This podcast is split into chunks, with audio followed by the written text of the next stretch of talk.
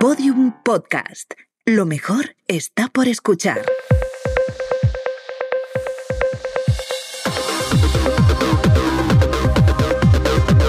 Saldremos mejores con Inés Hernán y Nerea Pérez de las Heras. Es que me encanta. Amigas, bailar. Amigas, ami- amigas, o sea, Amigas y conocidas como el programa. Es que, ¿cómo, cómo, cómo os lo digo esto? Es- o sea, gracias, pero eh, a un nivel que no os podéis imaginar. Nos habéis puesto, eh, nos habéis puesto DMs, nos habéis puesto en el número uno, no- lo habéis entendido todo perfectamente, porque es que sois gente, sois peña sensible, coherente, listísima. Os habéis dado cuenta de que el capítulo anterior iba de testimonio, pero también iba de política, de la sociedad que queremos, de colegas, de vínculos. Qué listas sois. Bravo por vosotras también. Claro que sí. No vamos a bajar de aquí, ¿a que no? No nos baja nadie, no nos baja nadie y estamos ya bailongas, efectivamente, eh, lo habéis entendido y además... Todas las que lo habéis eh, escuchado, nos habéis puesto pues más arriba precisamente que el fentanilo, por ejemplo, que es nuestro tema de hoy, aprovechando eh, que tenemos a una que lo ha probado. Lo habéis probado en realidad muchísima gente que habéis pasado por cirugías, porque de verdad que es una cosa súper frecuente, aunque ahora os dé un morbo que, mm, que flipáis. Bueno, no lo hagáis en casa, no lo hagáis por vuestra cuenta. Vamos a hablar también de eh, fútbol, que jamás hubiera yo pensado que me iba a interesar el fútbol, para nada. De igualdad, que jamás hubiera yo pensado que iba a ser la palabra de moda en el PP. Igualdad parece ser que es el nuevo libertad para esta gente. Bueno, efectivamente dijeron igualdad seis millones de veces en esa reunión de antiguos alumnos del Pilar, que fue la manifestación contra la amnistía. ¿eh? Fíjate esa pequeña simpática vergüenza. Eh, todo esto os lo narramos mientras transcurre un debate hoy, martes 14-22 de la tarde, eh, de investidura, donde no está ocurriendo literalmente nada. No está nada de Carmen Laforet y sencillamente están buscando, como tú y como yo, cubrir huecos con actividades extraescolares para no currar sacándolo duro. Qué humanos estos congresistas, ¿verdad? Como Chenoa. Vamos a hablar de lo que sí está pasando realmente, no como la amnistía, la amnistía está con la que amenazan, lo que sí está pasando en las comunidades autónomas en las que están gobernando PP y Vox. Eh, ¿Tiene que ver con la igualdad? Mm, quédate para averiguarlo. Nerea, vaya reclamo, hija. Vaya cliffhanger. Vaya cliffhanger. Ala, vamos con Saldremos Mejores. Lo que ha pasado estos días. ¿Qué ha pasado, La Nerea? que la selección sueca de fútbol se suma a la lucha de las jugadoras españolas. Han sacado un cartel después del partido que ganó la selección. la- para mí es la selección que ganó la selección española. Punto. Los otros son la selección eh, masculina. Un cartel en el que se leía: se acabó Our Fight is, Glo- is a Global Fight, eh, que es básicamente la internacional feminista. ¿no? Lo que están diciendo es que eh, lo que le pasó a Jenny Hermoso, el problema que, mm, eh, que, que sufren las jugadoras de precariedad, de abuso laboral, de machismo, es algo que es endémico al deporte femenino y a todos los sectores laborales. Mira, hablaba el otro día con una amiga precisamente que, que narraba que no solamente es la cuestión que se estaba reclamando efectivamente más allá del beso, que parece que todo el mundo se ha quedado en eso, no, eh, hay una cuestión que se refleja muy bien, por ejemplo, con una convocatoria de cara a un partido. Te tienes que ir mañana a las 12 a jugar un partido contra Rumanía y eso te lo dicen a las 8 de la tarde. No y jodas. tienes que hacer un entrenamiento en, eh, bueno, pues eh, esa noche, más volar, más llegar allí. Esto es, o sea, ¿tú te crees que esto le pasaría a la selección española de tíos? Bueno, No. tantísimas cosas. ¿Qué te ¿no? parece la Federación Española de Fútbol que ha dicho ya no pone el apellido masculino o femenino? Esto, esto es la igualdad para ellos. Hombre, por el amor de Dios, chicos, lo que tenéis que hacer es unas buenas schedule, tenéis que echar pasta, que la gente no esté tampoco aplaudiendo por ganar en vez de 16.000, 20.000 euros eh, y, por supuesto, por parte de los medios de comunicación, incorporar, incorporar en los slots los partidos de fútbol femenino, que es exactamente igual de espectacular. Y cuando esto ocurra con todas las atletas, pues se podrán ir pidiendo más caché, se podrá eh, hacer una mejora objetiva y sustantiva de todas las condiciones. Mientras tanto, eh, estamos haciendo el parguelas. Así que, pues muchísimas gracias a las suecas. Que lo que estamos diciendo es que aquí hace falta resolver problemas prácticos y que son eh, problemas internacionales y que cuando salen estas, estos pequeños como brotes de caspa, como el pico de Rubiales, como las declaraciones de, creo que ha sido José Coronado, que ha dicho que ya no se puede decirle a una mujer que es guapa, Alfonso Guerra Ayudarla dicho, a cruzar la, la calle. Y porque, digo, ah, bueno, vale. eh, Y digo, señor, o sea, si no estoy muy borracha, francamente, creo que puedo distinguir. Bueno, Alfonso Guerra diciendo que la vicepresidenta entre pelu y pelu, no sé qué, eh, Ángel Martín diciendo que el feminismo tiene que ver con una guerra de sexos, o sea, eh, todo esto son pequeños brotes como, como si fueran, eh, si el machismo fuera una pésima digestión y esto fueran eructillos, ¿no? Flatulencias repugnantes que te indican ese, ese cáncer de colon que estás sufriendo, que es el machismo, que es el problema estructural. Todo esto que les sale, que de repente vomitan, que de repente se les, como que se les nota, que, que, que todo esto lo están pensando todo el rato, en realidad, lo están pensando todo el tiempo. O sea, cuando José Coronado dice esto es porque está pensando cosas muchísimo peores. Entonces a mí me da cierto alivio cuando se les nota, cuando se les sale, porque es ahí cuando se puede decir, ¿veis? Venga, vamos a empezar a trabajar, vamos a las cosas prácticas. Nerea, brillante que hayas dicho José Coronado y Eructo, porque fíjate, tu subconsciente trabajaba en la persona que mayor venta de yogures ha hecho en este país. Semana de debate de investidura. Eh, este domingo se celebraba una manifestación en Madrid organizada por el Partido Popular para protestar por la negociación de una amnistía a los encausados del proceso por parte del PSOE. Es un acto al que dicen que bueno, está oscilando entre 60.000 personas y 40.000. Se tuvieron que mover, el caso está en la Plaza de Felipe II porque Colón desde luego iba a quedar un poquito paupérrimo, así como de, visión. Y eh, bueno, pues eso está pasando ahora mismo el mundo de, de la investidura famosa. Eh, tengo, que, tengo que decir, eh, los vítores, o sea, cosas que señalé porque yo lo la puse... mani, la mani, por favor. La Vamos mani- a extendernos un poco más en la mani, que a mí me da va, jueguillo. Venga, recreémonos dale, dale. en eso. Bueno, lo primero que tenemos que decir es que yo me estaba echando eh, una crema esfoliante en las piernas mientras veía esos vítores a la Constitución por parte de Aznar, eh, que parecía que tenía síndrome de Tourette, en plan de ¡Viva la Constitución! de pronto. Viva Y yo- cosas. Y yo, pero ¿cómo que viva la Constitución? O sea, viva la Constitución como, como si no... ¿Sabes a lo que me refiero? Como si no hubiese un respeto hacia la Constitución ahora mismo. Quiero decirte que fueron los primeros en sacar el artículo 155 y mandar a policías que gritaban a por ellos SOE el 1 de octubre hacia Cataluña como si se tratase pues poco menos de, de- de una cuarta guerra mundial. O sea, una cosa que por cierto tuvo una trascendencia política importantísima porque hablar de esta manifestación que se hace sin su, sin su enclave que es precisamente la amnistía, eh, que es como un poco el pulso ¿no? para el apoyo hacia, hacia el Partido Socialista De eh, Junts. de, de la- Ujú. de- de Junts, efectivamente, es no entender nada. Hay un documental que os recomiendo mucho en Netflix que se llama Dos Cataluñas, que habla precisamente un poco del sentir catalán, en plan, vamos a ver, chicos, pues ahora pasa también un poco con lo de las lenguas cooficiales, que lo retrataba muy bien Rufián, justo a la entrada de- del Congreso en una rueda de prensa, ¿no? Que decía, decía, por el amor de Dios, nos estamos gastando 8 millones de euros al año en una cosa que no hemos elegido, que es la monarquía. ¿Tanto os molesta 40.000 euros en pinganillos si yo quiero decir que además es que encima, por estadística, por, por turno de palabra, van a tener 10 minutitos de 3 horas que están ahí diciendo tonterías Esta es la diversidad de un país, amiga. Literal. Y, que, y otra cosa que decía Rufián, bastante simpática, es que toda esta gente, el, el inglés, que es el idioma del imperio y el capitalismo y el idioma universal de los negocios, en el que crían a todos sus eh, pequeños vástagos, no les molesta nada. Yo paseando por el barrio de Salamanca he oído a esos pijos las veces que les veía con, las, con sus camadas, las veces que no las llevaban gente asalariada, eh, hablarles en inglés e incluso decir sus nombres, o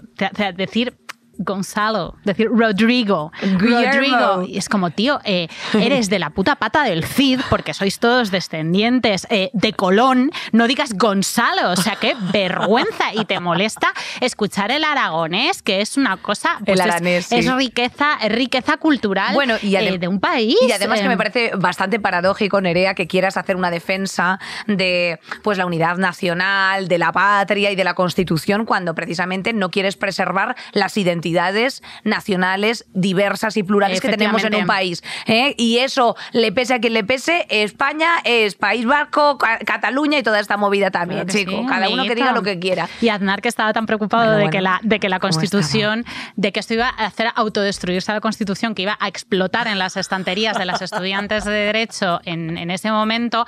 En la Constitución hay una cosa muy importante que aquí recordamos mucho y es que la riqueza de un país está supeditada al bienestar de todos sus ciudadanos. O sea, sea, a repartir, a redistribuir, a hacer políticas redistributivas fiscales.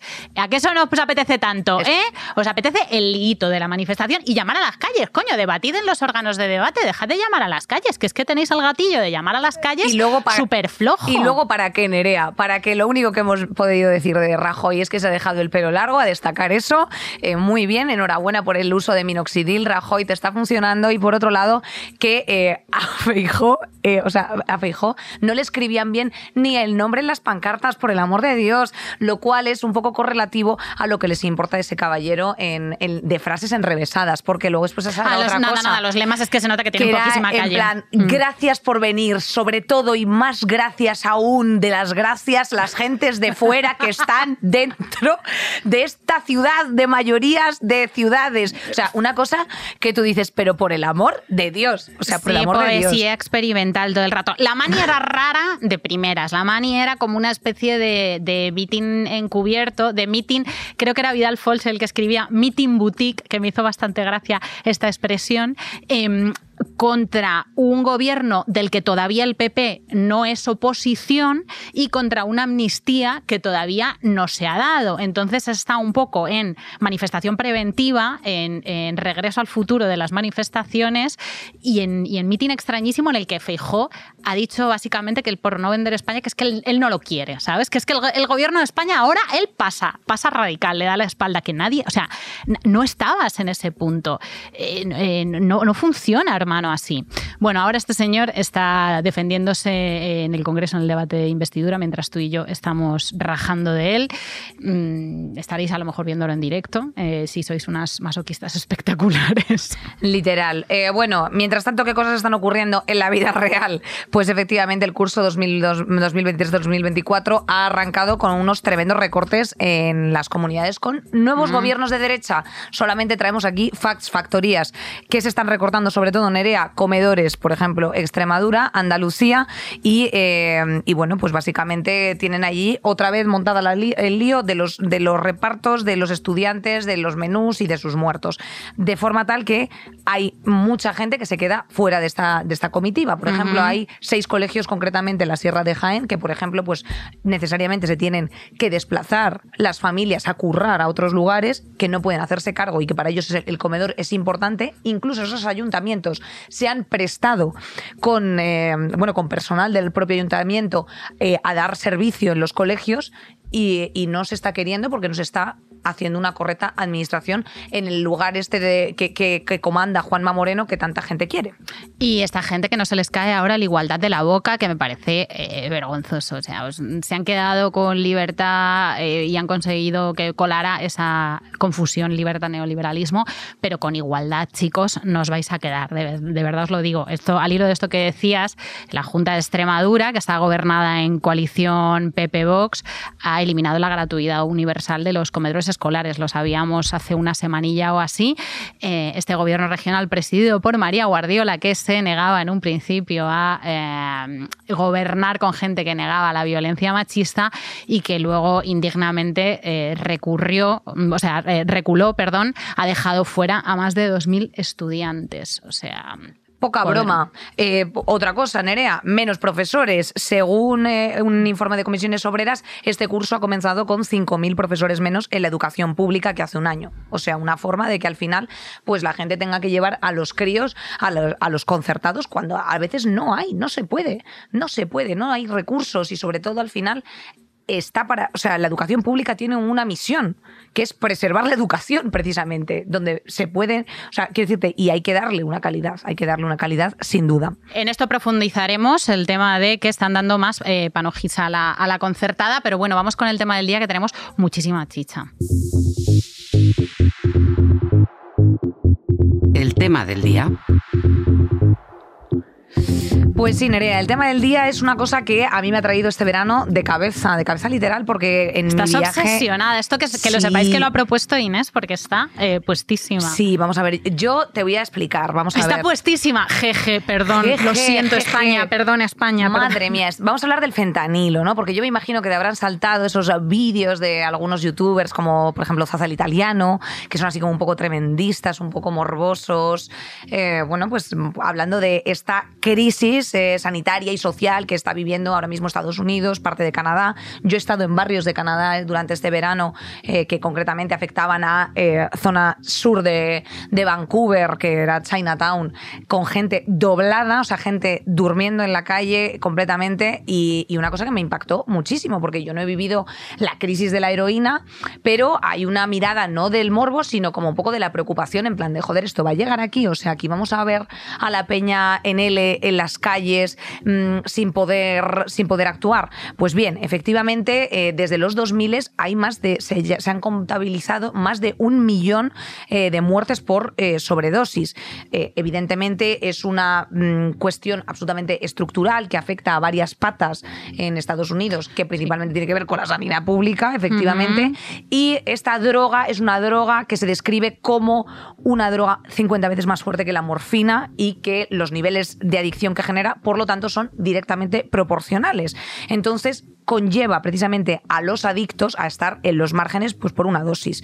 Genera pues esta espiral un poco nerea de violencia, eh, de mm, situaciones... De exclusión social, bestial, de muertes, de muertes en las calles, o sea, de, de, exclusión social real, de esa que en nuestras cabezas eh, asociamos injustamente a esos países en, en vías de desarrollo y que se está dando en el gran exportador de civilización que es Estados Unidos, el supuesto gran exportador de civilización. Aquí hoy vamos a hacer una de mis cosas favoritas, una de las cosas favoritas de este podcast, que es eh, tirar por tierra una vez más el sistema de creencias y valores de, eh, del sueño americano, ¿no? De, Estados Unidos, de toda esta, eh, esta idea de que es el tierra de emprendedores, de que hay, bueno, pues la ley del más fuerte, un lugar ideal para hacerte rico. Bueno, es un lugar sin, sin ningún sostén social en el que se dan imágenes en el centro de las ciudades. Yo las he visto en Providence y eso que Providence es una ciudad eh, universitaria, pequeñita, con unos niveles de peligrosidad.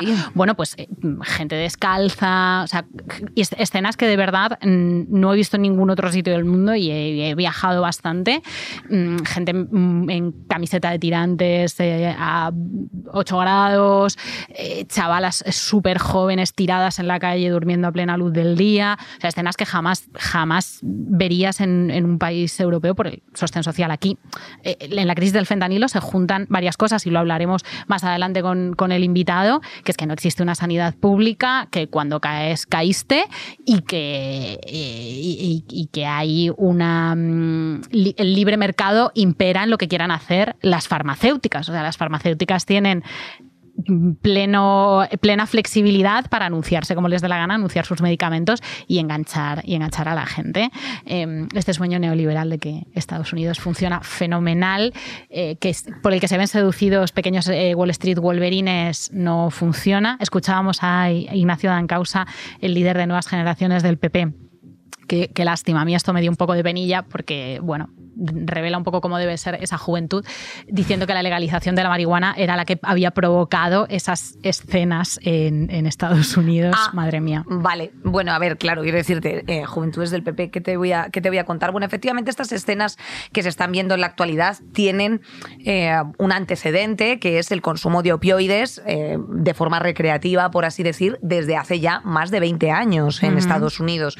Esto es un consumo que se hacía, pues igual que aquí, por ejemplo, hemos escuchado algunas veces eh, a nuestros padres decir, ah, bueno, era muy habitual el consumo de anfetaminas para, para estudiar. Para adelgazar, para, para estudiar. estudiar. Claro, igual que se daban cigarros a los niños en los años 60 mm, o en los años 70 mm, con 6, 7 años y ahora evidentemente pues tú tienes ya una evidencia científica en plan de, mire, es que esto no se puede hacer porque mata, ¿no? Básicamente. Entonces, ¿qué ocurre con este opioide? Que se sustituye o se va introduciendo eh, este, este, bueno, pues este fármaco este ingrediente, ¿no? Al sí, final es un... Es un, es un fármaco inicialmente uh -huh. que, que, es sintético. ¿Qué particularidad tiene que sea sintético, Nerea? Pues que evidentemente pues, va, puede ir a demanda prácticamente y, y ya aquí hay otra movida geopolítica muy interesante que son los cárteles. Hay un documental muy interesante y yo para prepararme esto es que es una cosa de verdad a la que he estado como muy aficionada este verano y he visto varias cosas que os voy a recomendar Ten Dollar Die Trip, que esto es de las calles de Vancouver, lo tenéis en Netflix. El podcast de The Economist de Can America Stop Fentanyl Tracking eh, también lo tenéis, que es muy interesante. Por supuesto, otro también interesantísimo que nos gusta mucho, el podcast de No es el fin del mundo, eh, Alba Leiva, que también estuvo aquí acompañándonos en su momento. Y volverá, volverá Alba Leiva. y las tierras raras, y Edu, y bueno, pues todos los compañeros de por allí. Eh, estos han sido como un poco las fuentes. En el documental que había en Arte, que es una aplicación, por cierto, eh, franco-alemana, que te puedes descargar de forma gratuita y tiene como documentales locos, pues hablaban precisamente del cártel de Sinaloa. Eh, claro, siempre hay una movida aquí con el tema de los cárteles que es como que piensas como que no ocurre nada, pero que en cierto sentido es muy curioso porque controlan el mundo. Eh, entonces, la movida del fentanilo es lo atractivo que ha tenido para poder introducirlo poco a poco en los cortes de cocaína. O sea, es decir, tú te llevabas una bolsita de cocaína asumiendo que iba a ir a haber un poquito de yeso, asumiendo que iba a haber un, Un poquito de laxante, de un poquito de paré, un poquito de... Exacto, un poquito de todo y de pronto te estás llevando un poquito de fentanilo. Y a lo mejor, en, la- en el mejor de los casos, no te vas al otro barrio, pero en el peor de los casos sí. Porque, y te enganchas, además, te porque tiene lo que tiene el fentanilo es, una capa- es un opioide con una capacidad adictiva eh, que, multi- que multiplica, no sé si por 50, la de la morfina, heroína y otros opioides. También ha sido la heroína la que ha sido sustituida por el fentanilo hasta que los, los consumidores pues, dejaban de, al final es una cuestión de mercado, ¿no? Dejaban de consumir heroína y empezaban a pedir directamente fentanilo. Eh, la particularidad que tiene la crisis del fentanilo, además, es que ha trascendido un poco todas esas eh, capas sociales deprimidas en las que, en principio, colocamos la adicción a las drogas. ¿Por qué, por qué se hace esto, Nerea? porque no se porque no se sabe, ¿no? Porque no se sabe por dónde está circulando, porque hay otras drogas que están cortadas, la cocaína, por ejemplo, que está súper asociada, o sea, el consumo de cocaína está asociado a eh, pues clases más, más pudientes que a las que nunca asociarías el, consumo de heroína. En España, en la crisis de la heroína en los 80, por ejemplo, se dejaba circular eh, eh, la heroína por, por los barrios deprimidos, o sea, por, esto lo cuenta por, pues, por Carabanchel, por el mío mi- mismamente, por Chueca, como eran aquellos años, porque daba igual, ¿no? O sea, era como una, una especie de eh, limpieza de, de, Un des- apartheid, de desbroce, sí. de, de limpieza de desbroce y de purga de la clase obrera, así es como lo describe además de una manera maravillosa Alana Portero, hablando de su barrio de San Blas en el libro La mala costumbre, como, como una una manera de librarse y de, y de limpiar esos barrios obreros. Esto con el fentanilo está pasando en parte, pero está trascendiendo su consumo muchísimo más a otras allá. clases, porque claro, está cortado eh, de otra forma. Eh, tenemos que decir que eh, mueren más de 1.500 personas a la semana por tomar algún tipo de opioide, según el National Center of Health Statistics, Eh, lo cual convierte a los opioides en la principal causa de sobredosis mortales en el país, en Estados Unidos. Eh, hombre, este dato es una cosa loca, tía. O sea, esto es una cosa loca. Yo, eh, más allá del morbo, cuando pasábamos con el coche por Chinatown, tía, era gente que verdaderamente te dices, hostia, tío, es que ¿cómo coño? ¿Cómo coño intervienes esto? ¿Sabes a qué me refiero? Pues precisamente en Canadá se están haciendo algunas cosas gracias a que hay una sanidad pública. Eh, entonces, para empezar, ya simplemente el reparto de papelas, de papelas, eh, el reparto de jeringuillas, los espacios Sí, de para que no se controlado. jeringuillas. Es que es como, los, es como los 80, ¿no? Que las campañas eran para no compartir jeringuillas, las campañas, la- lo que te decían tus padres eh, en casa era cuidado, en el parque te puedes pinchar con una jeringuilla. Los grandes terrores de mi generación era que te pasara lo mismo que les pasó a las niñas de Alcácer y pincharte con una jeringuilla. Eran lo- los, los grandes terrores Fuerte, tío. generacionales, en, al menos en mi barrio, ¿no? En Orcasitas, donde iba al, al cole.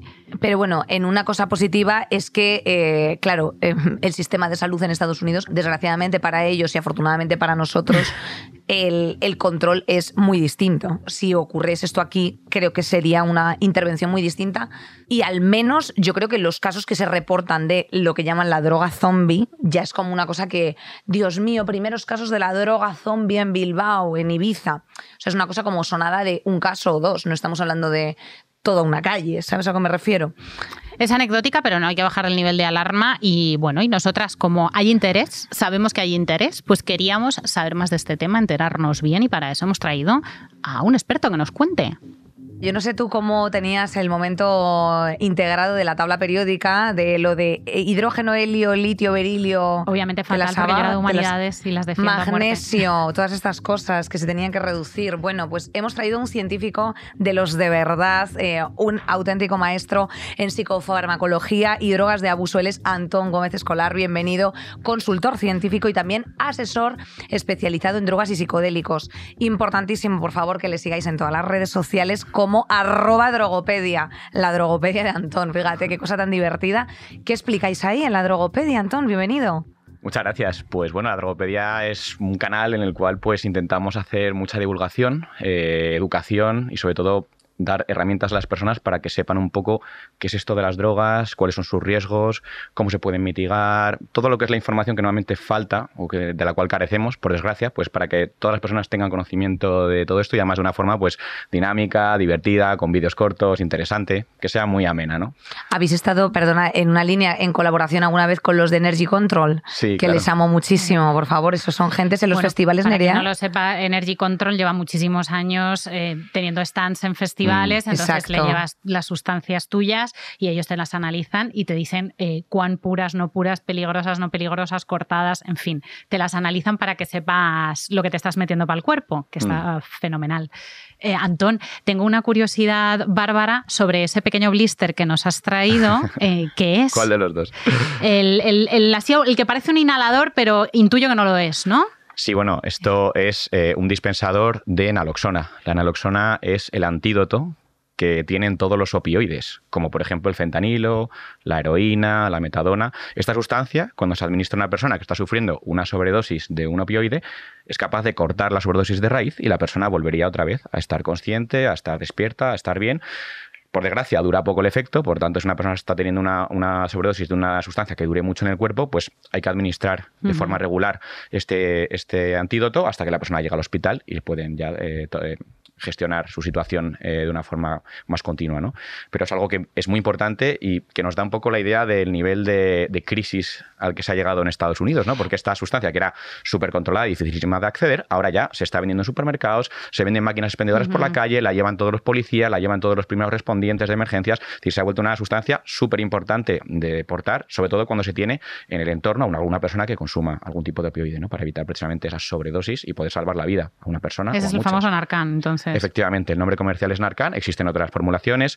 Antón, hemos puesto un poquito el contexto de lo que estaba implicando el fentanilo, mm. por así decir, a nivel socioeconómico, eh, cultural, bueno, pues toda la crisis que está ocurriendo en Estados Unidos, que por otro lado también pues, nos está dando como mucho morbo, mm, bueno, pues gracias o a consecuencia de algunos youtubers y gente que está mostrando pues esas calles, ¿no? Mm. De, la, de, la, de la marginalidad, del sinogarismo y todas estas cosas. Pero científicamente qué es el fentanilo. Bueno, el fentanilo es un opioide sintético, es decir, es una sustancia de la familia pues, de la heroína, de la morfina, de la oxicodona, pero que se produce de forma totalmente sintética. Es decir, no necesitamos partir pues, de la amapola del opio, ¿no? de la papaver somniferum. ¿Qué pasa? Que esto supone un eh, abaratar mucho los costes de la producción de esta sustancia y hacer que se pueda producir de una forma eh, prácticamente sin límites, ¿no? Porque, por ejemplo, cuando se produce heroína, pues se necesita un cultivo de amapola de opio, se necesita extraer la morfina del opio que sale de esas amapolas y esa morfina pues necesita procesar hasta, hasta eh, sintetizar esa heroína. Pero en el caso del fentanilo no necesitamos todo ese proceso, no se necesita tener ese campo de opio. Por tanto, los productos sintéticos de los que parte esta sustancia están en abundancia y no hay esa limitación de tener que buscar una zona en la cual cultivar esa amapola del opio sin eh, que sea detectada por, la policía. Es decir, que hace mucho más barato todo el proceso y mucho más sencillo, lo cual supone un problema también porque hace que esta sustancia sea mucho más fácil de producir y de exportar y además al ser más potente también es una sustancia que es mucho más fácil de introducir en los países ¿no? y que luego tiene mucha más rentabilidad. El problema muchas veces de la situación de ilegalidad de las sustancias es que tienden a eh, hacer que las drogas sean cada vez más potentes. Porque claro, si por ejemplo en los años 20, durante la ley seca en Estados Unidos, un contrabandista podía meter un barril de alguna sustancia en Estados Unidos, pues obviamente no, no, lo iba a meter de cerveza, lo iba a meter de whisky, porque prefería una sustancia que le iba a dar muchas más dosis y mucha más rentabilidad. Esto mismo está pasando con el fentanilo. Frente a la heroína, pues que es potente, pero no tiene el nivel de potencia de esta sustancia. ¿no? Entonces, como decíamos, esta sustancia es un opioide y estos opioides son sustancias que lo que hacen es activar unos receptores que tenemos en el cerebro, que son los receptores opioides, que son mu, kappa o delta, tres tipos diferentes. Y estos receptores tienen muchas funciones en el cuerpo, ¿no? Por ejemplo, eh, eliminan el dolor, o sea, generan analgesia. Son eh, receptores también que cortan la tos, son receptores que deprimen también el sistema respiratorio, o sea, que hacen que respiremos más despacio, que es así como muere la gente cuando tiene una sobredosis de, opioides, ¿no? Por, por depresión respiratoria, por asfixia. También son receptores que están muy relacionados con el placer, con la sensación de bienestar. De hecho, la sustancia endógena que tenemos nosotros en el cuerpo y que activa estos receptores es lo que se llaman las endorfinas, ¿no? famosas por ser las sustancias que nos hacen estar bien después de hacer deporte, cuando nos hacemos daño hacen que el dolor sea menos intenso. Entonces activan este sistema de las endorfinas, pero lo activan de una forma artificialmente muy potente, hasta el nivel de que pueden pues, llegar a producir incluso esa depresión respiratoria que puede llevar acarreada a una muerte o problemas de salud muy importantes. ¿no? También son una solución, o sea, los opioides eh, se utilizan de forma legal, muchísimo en medicina, en anestesias, en, mi listado de medicamentos había destacaba el fentanilo y todo el mundo me decía, ¡hala, el fentanilo! Es como, bueno, es, es, muy, muy frecuente ¿no? que se utilicen todos los opiáceos, son útiles y son, y son necesarios en cierto modo. Sí, precisamente, bueno, he traído aquí para, para enseñároslo la rueda de las drogas, que es un modelo de clasificación de sustancias muy interesante para entender un poquillo eh, qué tipo de familias de sustancias existen, ¿no? Y los opioides son... El twister de la droga, amiga. Tenéis, si no nos estáis viendo, si no nos estáis viendo en, vídeo, es una rueda eh, de colores bastante simpática, un poco también del trivial pero con, a ver, Leines. A ver, voy a ver cuántas, cuántas de estas hemos probado. Nerea, cannabis, seguro. THC, también. CBD, Correcto, estos son cannabinoides, que no opioides. Es que claro, todo el mundo se piensa que, la truja es esto. Un porrillo, queridas, es un cannabinoide. Es que las drogas son una familia muy heterogénea de sustancias. Cuando la gente habla de las drogas como un compendio, no, las drogas hacen esto, hacen lo otro, en realidad es como si hablamos de los vehículos hacen esto, hacen lo otro. Vamos a ver, hay barcos, hay aviones, hay, jets, o sea, tenemos diferentes tipos de sustancias con diferentes tipos de, de propiedades y de riesgos. Y hay mucha heterogeneidad, ¿no? Entonces, por eso me gusta mostrar la rueda un poco para decir, vamos a ver, estamos hablando de opioides, que son estas sustancias que tienen un uso enorme en medicina, efectivamente, son súper buenas, sobre todo para el, tratamiento del dolor. Lógicamente, tienen el gran problema de su adictividad y de su potencia. Es decir, esto puede, hacer que sean muy peligrosas cuando se utilizan fuera de los contextos médicos, pero en contextos médicos son realmente los mejores analgésicos que conocemos a día de hoy. No podemos eh, vivir a nivel hospitalario sin opioides. Y esto Luego eso es controlable, o sea, porque claro, que parte de la crisis de Estados Unidos tiene que ver con con la manga ancha a la hora de administrar opioides de manera legal, médica, eh, bueno. Sí, eh, incluso de automedicarse. Claro. O sea, esto, esto ¿cómo, cómo se controla? Entiendo, eh, explícanos un poco las diferencias entre ese uso legal mm. un poco indiscriminado y, quizá demasiado laxo en Estados Unidos y el que tenemos, por ejemplo, en España o en el resto de Europa. Pues es una pregunta muy interesante porque es verdad que el inicio de esta crisis eh, ha estado muy relacionado efectivamente con, esa dispensación legal de, de, estos opioides en contextos médicos, aunque con un una eh, legislación muy laxa, muy abierta, ¿no? También un poco eso, empujado por, por el sistema farmacéutico que hay ahí, por un, un sistema farmacéutico con, con, un gran interés capitalista, con muy poca regulación, que pueden anunciar en la televisión eh, fármacos con prescripción, pídaselo a su médico, ¿no? Ese tipo de cosas que aquí en España pues no, no vemos en la televisión, ¿no? Pero allí sí que anuncian estos fármacos con prescripción y de hecho eh, durante muchos años pues se ha prescrito de una forma bastante indiscriminada fármacos opioides como una forma también de, ahorrar gastos sanitarios. Porque claro, si una persona se hace daño, por ejemplo, en la espalda y se tiene que someter a una intervención que tiene un coste elevadísimo en un sistema que no tiene una seguridad social que va a costear ese, ese, mm, esa intervención, muchas veces los seguros prefieren que esa persona esté en un tratamiento con un opioide analgésico que le permita seguir trabajando y seguir, llevando una vida normal sin necesidad de someterse a esa intervención, frente a costear una intervención carísima, porque al final los fármacos opioides son muy baratos. Es decir, la producción de estos fármacos, como comentado anteriormente, sobre todo los sintéticos, es baratísima no supone un gran coste de su dispensación y puede permitir que en muchos casos eh, se ahorren eh, el coste que tendría pues un verdadero tratamiento con una intervención quirúrgica, con un postoperatorio, con una rehabilitación y demás. ¿no?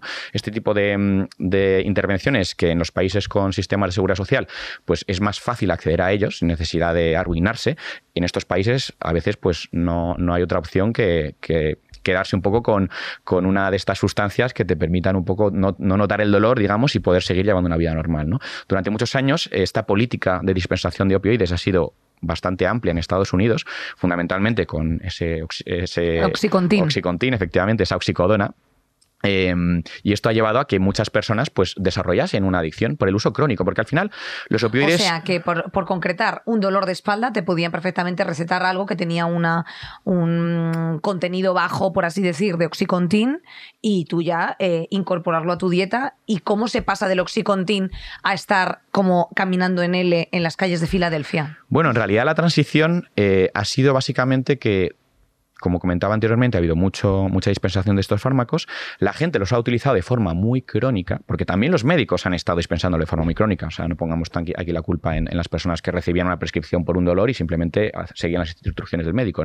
Estas empresas también eh, generaron muchas dudas a posta acerca de la adictividad de estos fármacos. Se sabe que los opioides son adictivos de siempre, pero sí que plantearon dudas acerca de, bueno, estos nuevos productos que estamos desarrollando no tienen ese potencial adictivo y los médicos, pues bueno, también actuaron en consecuencia creyendo que no estaban eh, recetando algo que tenía esa adictividad. Luego también eh, había prácticas comerciales bastante ilegales, ¿no? Prácticamente sobornos a, médicos para que prescribiesen más ese tipo de fármacos. Entonces esto ha llevado pues, a mucha gente consumiendo estos fármacos. Lo que sucede es que Hace unos años, eh, la FDA, la Food and Drug Administration de Estados Unidos, que es el organismo regulador allí, empezó a poner ciertas restricciones porque se dio cuenta de que estaba habiendo una prescripción un poco salvaje de estos fármacos. Después de 20 años.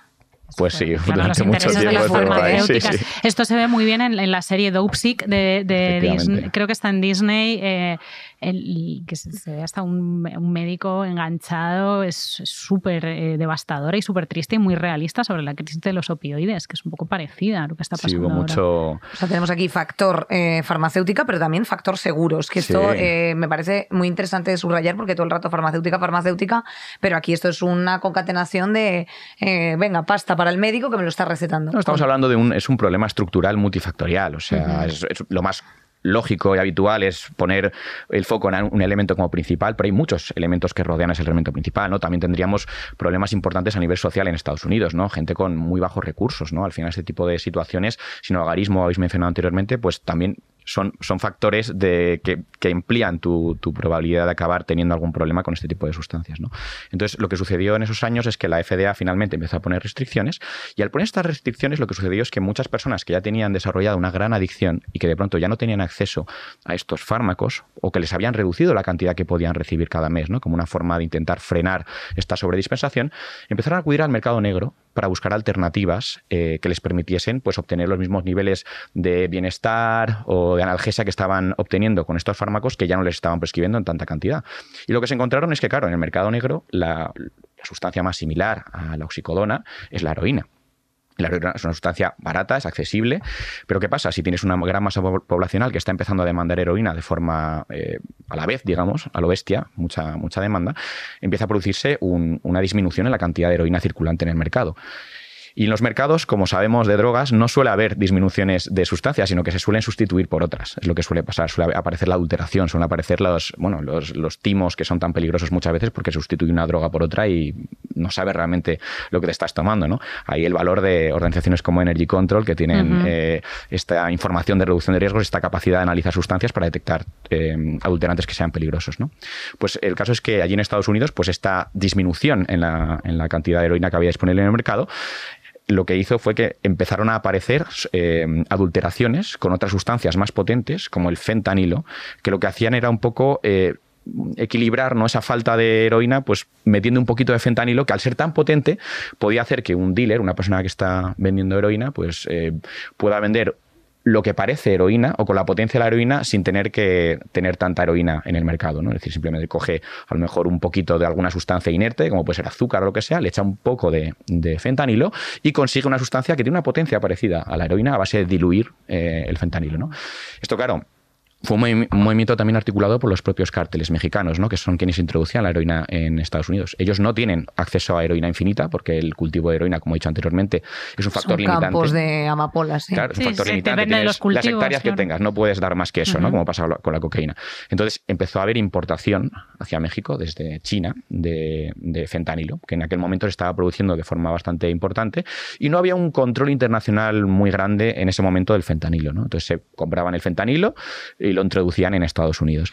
Lo ensamblaban, decían, ¿no? En, en México. O sea, porque realmente la situación que transportaban son dos sustancias que por lo visto en el mercado tampoco son ilegales. ¿Esto es así? Esto fue más adelante, porque en un principio el fentanilo sí que se podía mover Como fentanilo. como fentanilo. Luego más tarde sí que es verdad que empezaron a imponerse restricciones a nivel internacional sobre el fentanilo y entonces lo que empezaron a hacer es, en vez de importar fentanilo, importaban precursores, que son los ingredientes para hacer el fentanilo. Y entonces ya, esto es la situación en la que estamos ahora. Importan eh, precursores, fabrican el fentanilo en México y meten el fentanilo en Estados Unidos.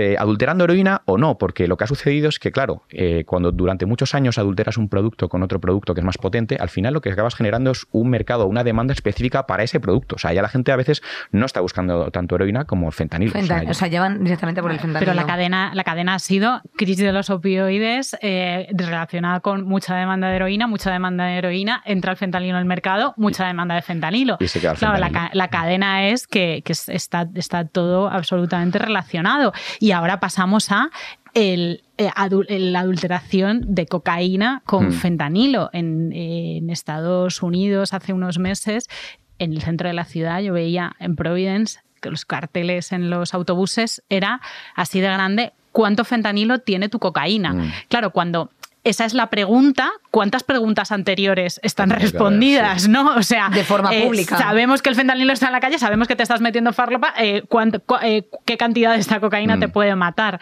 Y eso está en, en la misma calle. O sea, esto, y la cocaína sí que se consume muchísimo más en, en Europa. Eh, hay- es- existe esta adulteración eh, peligrosa. Es decir, tenemos que tener miedo eh, de que cuando, eh, pues yo qué sé, cual, ojo, iba a decir una barbaridad. Bueno, cualquiera de los congresistas eh, se mete una raya de farlopa, le vaya a dar una sobredosis de fentanilo. No creo. A ver, a nivel europeo eh, tenemos que tener cuidado de no, de no importar, digamos, lo que está sucediendo en Estados Unidos, porque realmente eh, en Europa tenemos un sistema muy diferente. En Europa, por ejemplo, tenemos eh, heroína proveniente de Afganistán, en, Vale. en su mayoría. Me quedo más tranquila, la verdad. eh, Sé que, esto, sé que esto suena muy raro, pero hace poco, bueno, el propio director científico de la Agencia Europea de Drogas dijo que, curiosamente, un factor de protección que estaba salvando a Europa, digamos, de esta crisis es la disponibilidad de heroína en el mercado. Al final, esta heroína está Ojo. evitando que entre la sustancia más potente, como al igual que sucedió en España, por ejemplo, en el caso del cannabis y el cannabis sintético. En España, el cannabis sintético no llegó a cuajar porque hay abundancia de cannabis natural. En cambio, en el norte de Ahí Europa. está lo tienen Granada, más que no para, claro, están Granada, bueno, Meji- eh, perdón, me- eh, Marruecos en muchos casos, ¿no? Pero es verdad que, que en, los, en aquellos lugares donde se producen escaseces de, de sustancias, como he dicho anteriormente, siempre aparece una sustancia que la sustituye en general suele ser más potente que la que había antes, ¿no? Lo cual hace que sus riesgos y sus peligros sean mayores. Por tanto, a veces, aunque parezca curioso decirlo, la existencia de una sustancia natural puede ser un factor de protección frente a la aparición de una sustancia sintética, ¿no? Y eso lo hemos visto en muchos casos, como he dicho anteriormente, con el cannabis, ¿no? En Europa es verdad que el, el fentanilo no, no está llegando, ha habido algunos casos puntuales, efectivamente, sobre todo eh, de personas que han comprado drogas en la Darknet eh, a, a distribuidores americanos. ¿Qué es Entonces la llaman- Darknet? Cuidadito con la Darknet y con la. Deep ¿Qué Web es y con Ah, las la mierdas Web. esas. Cuidadito con lo que os llega por correo, amigas. Vale, eso Los para, para Bueno, a la gente. cuéntanos, cuéntanos. ¿Qué es eso? Claro, Es la Deep Web, ¿no? Es la... ¿Y cómo se entra? Eh, con un eh, a servidor través de Tor, un- sí, un- con... es una red totalmente anon- anonimizada. Ahí en tenéis la, se- información. buscadores. Yo os sugiero que no lo hagáis. Es una red bueno. sin buscadores, ¿no? Funciona. Yo no lo he intentado nunca, sí que pero tiene sé algunos que- buscadores, pero es una red anonimizada totalmente en la cual pues existe un, un cierto comercio de, sobre todo de sustancias, pero también de otros elementos, información clasificada, la gente vende Armas. tarjetas de créditos. Ah, hacemos mucha- programa de esto, compañero. Muchas mucha gracias. criminalidad.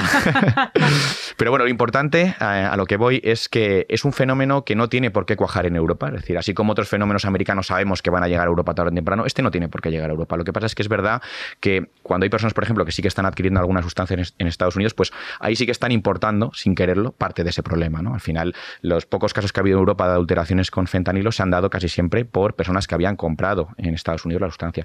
Pero Europa de momento no tenemos, digamos, los ingredientes que sí que ha tenido Estados Unidos para cuajar esta epidemia. ¿no? ¿Qué son? pues los sistemas sanitarios, eh, la, la libertad que tiene el sector farmacéutico en ese país eh, a muchos niveles, eh, la sobreprescripción de opioides. Aquí en Europa hay un control bastante bueno de los opioides a nivel farmacéutico.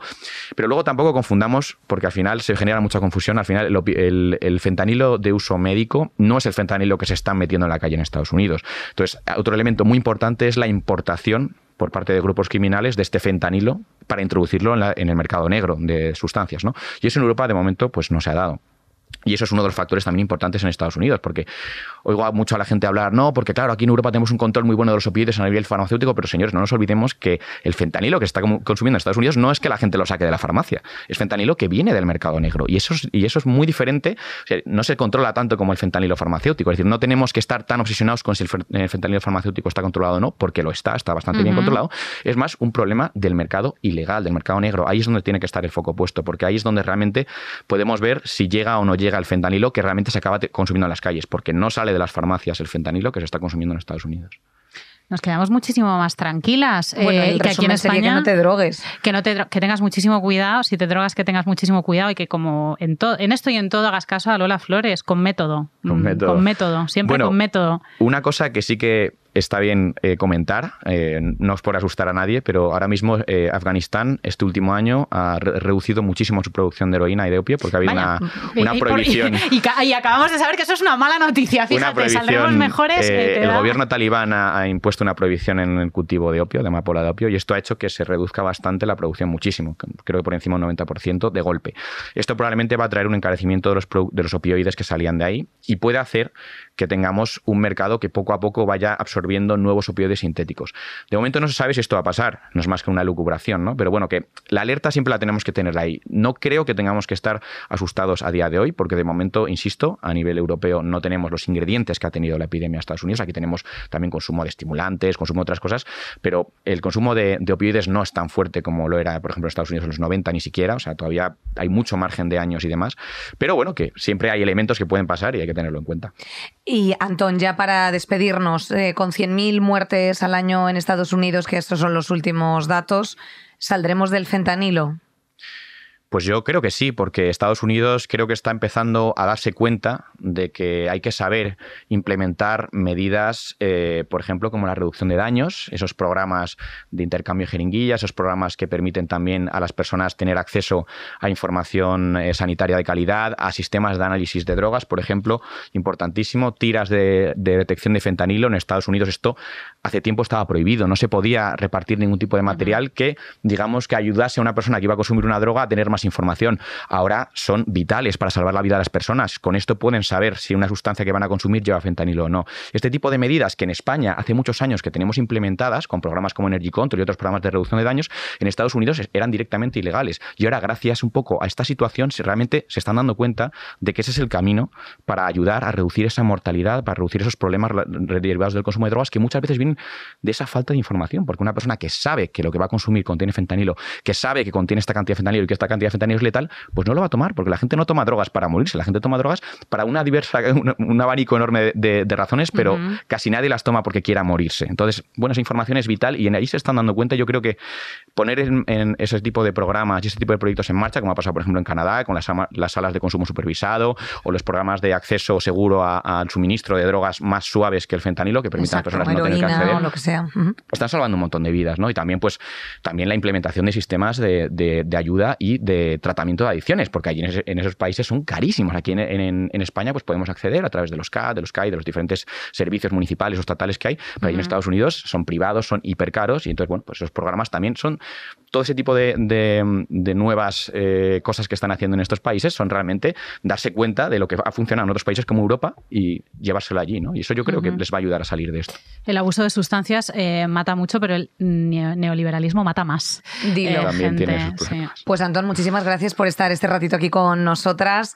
a vosotras mejorcitas, pues muchas gracias de nuevo por estar ahí al pie del cañón, sosteniendo la otra pantalla, la cuarta pared, que os sentimos y os tocamos muchísimo, como en el de Truman. Y por mantenernos tan high, o sea, hablando de subidones, el que nos habéis dado esta semana, hijas mías, es que así es que es imposible, es que es imposible bajar, ¿verdad? Desde luego que sí. El pues pedo nuestro no nos lo bajan. El pedo nuestro no nos lo quita nadie, efectivamente. Es un empatógeno. eh, efectivamente, es un empatógeno como lo que nos estáis dando nosotras. Como el éxtasis, es que estamos un Es poco empatógeno. como el éxtasis de Santa Inés. Bueno, eh, muchísimas gracias. Nos vemos el próximo miércoles, como cada lunes. eh, nos tenéis también en hora 25. Esta semana ha estado Nerea, la podéis recuperar y rescatar ahí de www.cadenaser.es. Y el próximo lunes, pues estoy yo, hijas. Eh, ¿Qué os digo? Pues nada. Alternancia. Hasta la semana que viene, amigas. Gracias a todas las que estáis al otro lado de la pecera. Sin vosotras esto no sería posible. Eh, y sin vosotras tampoco. Gracias, Antón. Muchas gracias.